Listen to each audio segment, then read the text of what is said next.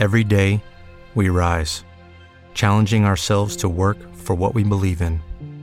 At U.S. Border Patrol, protecting our borders is more than a job, it's a calling. Agents answer the call, working together to keep our country and communities safe. If you're ready for a new mission, join U.S. Border Patrol and go beyond. Learn more at cbp.gov/careers. Hoy vamos a hablar de los cinco sonidos más difíciles de pronunciar del inglés para los hispanohablantes. Hi there, soy Sila Inglés y estás en mi canal para aprender inglés de una manera diferente. ¿Por qué digo para los hispanohablantes? A ver, porque aprender inglés teniendo el español como lengua materna eh, de alguna manera nos confiere a los hispanohablantes unas características comunes a la hora de aprender inglés. ¿Qué pasa? Que el inglés tiene 24 consonantes y 12 vocales. Y los hispanohablantes no tenemos tantos sonidos. Por eso, todos esos sonidos nuevos nos cuesta un montón reconocerlos y saber pronunciarlos y automatizarlos. Hoy os hago una selección de los 5 que considero más complicados y os ayudo a pronunciarlos bien. Vamos a empezar por el sonido the. the. El sonido th, eh, llamado en entornos lingüísticos fricativa dental sonora, aparece en palabras tan típicas como this, esto, there, mm, allí, o they, ellos. Pero incluso así, aunque sea súper, súper, súper común en inglés, nos cuesta un huevo pronunciarlo correctamente. ¿Por qué nos cuesta pronunciarlo tanto? Porque este sonido no lo tenemos nosotros y lo adaptamos a nuestra D, como decimos día, mm, dedo, mm, doble, da. Es decir, ponemos la lengua detrás de los dientes. Que ese sonido de día también lo tienen los ingleses. Pero fíjate, cuando dices día, ¿dónde pones la lengua? Día. La pones detrás de los dientes, con la punta de la lengua tocando el paladar justo detrás de los dientes. Día. Dedo. Da que no es lo mismo que la fricativa dental sonora, que lo que haces es poner la lengua entre los dientes. Es por eso es dental, interdental, es da, da. Pon la lengua entre los dientes y di da. Este sonido de da, que es eh, también the house, la casa, the, no the house, es the. Para nosotros parece una chorrada y no vemos la diferencia real que existe entre the house y the house. Mm, que luego hablamos de la house también, ya os digo luego que este es uno de otros sonidos que vienen en este, en este podcast. Nosotros no observamos la diferencia, pero un angloparlante la va a observar siempre, la va a notar un montón si estás diciendo una the o si estás diciendo una the. Fijaos, en la palabra they y en la palabra they. Una significa ellos y la otra significa día. Otro ejemplo sería those, those, que sería esos, esas, those, aquellos, aquellas. Y la otra sería con la lengua detrás de los dientes, those, que significa, dosis. Pero a ver, aquí también cambia que el those tiene la S sonora y those tiene la S sorda, que esto luego os explico en un momentito cómo lo distinguir.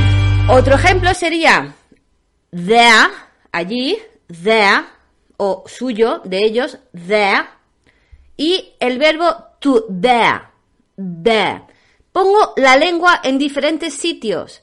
Cuando la hago interdental le digo there, allí, there, no es lo mismo que cuando digo mm, retar o atreverse, don't you dare, there, que pongo la lengua detrás de los dientes. De, de, de. Que ese es súper fácil porque es nuestra D española. De. Otro sonido que a nosotros nos parece una chorrada aprenderlo porque lo vemos igual es la diferencia entre la B y la V. Nosotros realmente no vemos una diferencia clara entre esos dos sonidos, nos suenan igual la B y la V, porque no tenemos diferenciación. Bueno, en algunas variantes sí que existe. ¿eh? Por ejemplo, en el menorquín sí que se distingue muy bien la B de la V. Pero no voy a eso. Estamos hablando del inglés.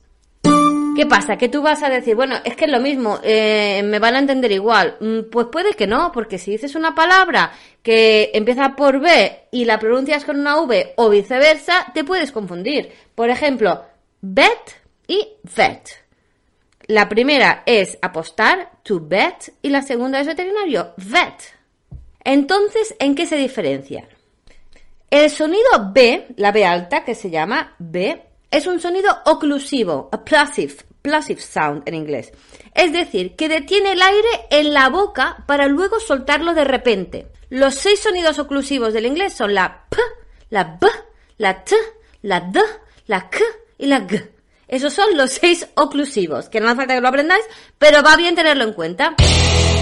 La B es un sonido bilabial, que significa que los dos labios, los de la cara, no me leéis ahora, los dos labios de la cara se unen para pronunciar ese sonido.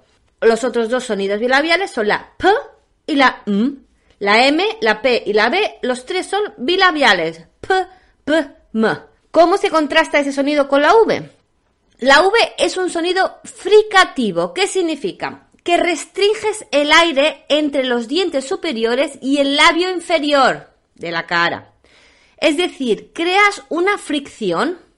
Cuando pronuncias la V, empiezas como si fueras a pronunciar una F, pero a diferencia de esta última, cuando pronuncias la V, las cuerdas vocales vibran y al decir F no vibran.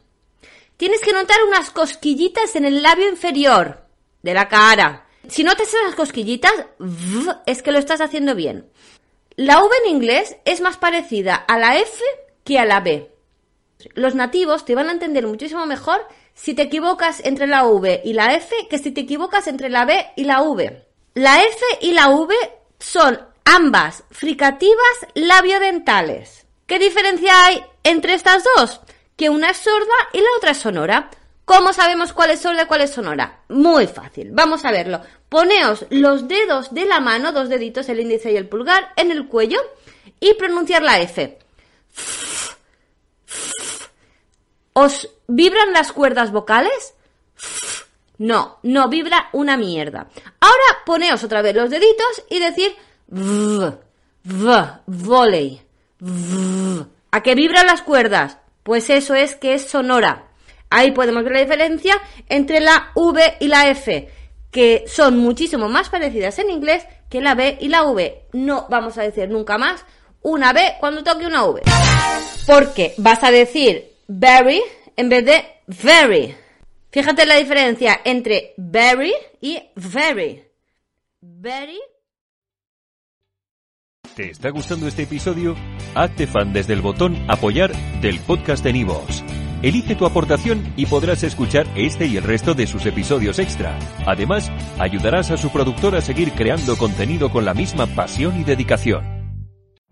Every day, we rise, challenging ourselves to work for what we believe in. At U.S. Border Patrol, protecting our borders is more than a job, it's a calling. Agents answer the call, working together to keep our country and communities safe.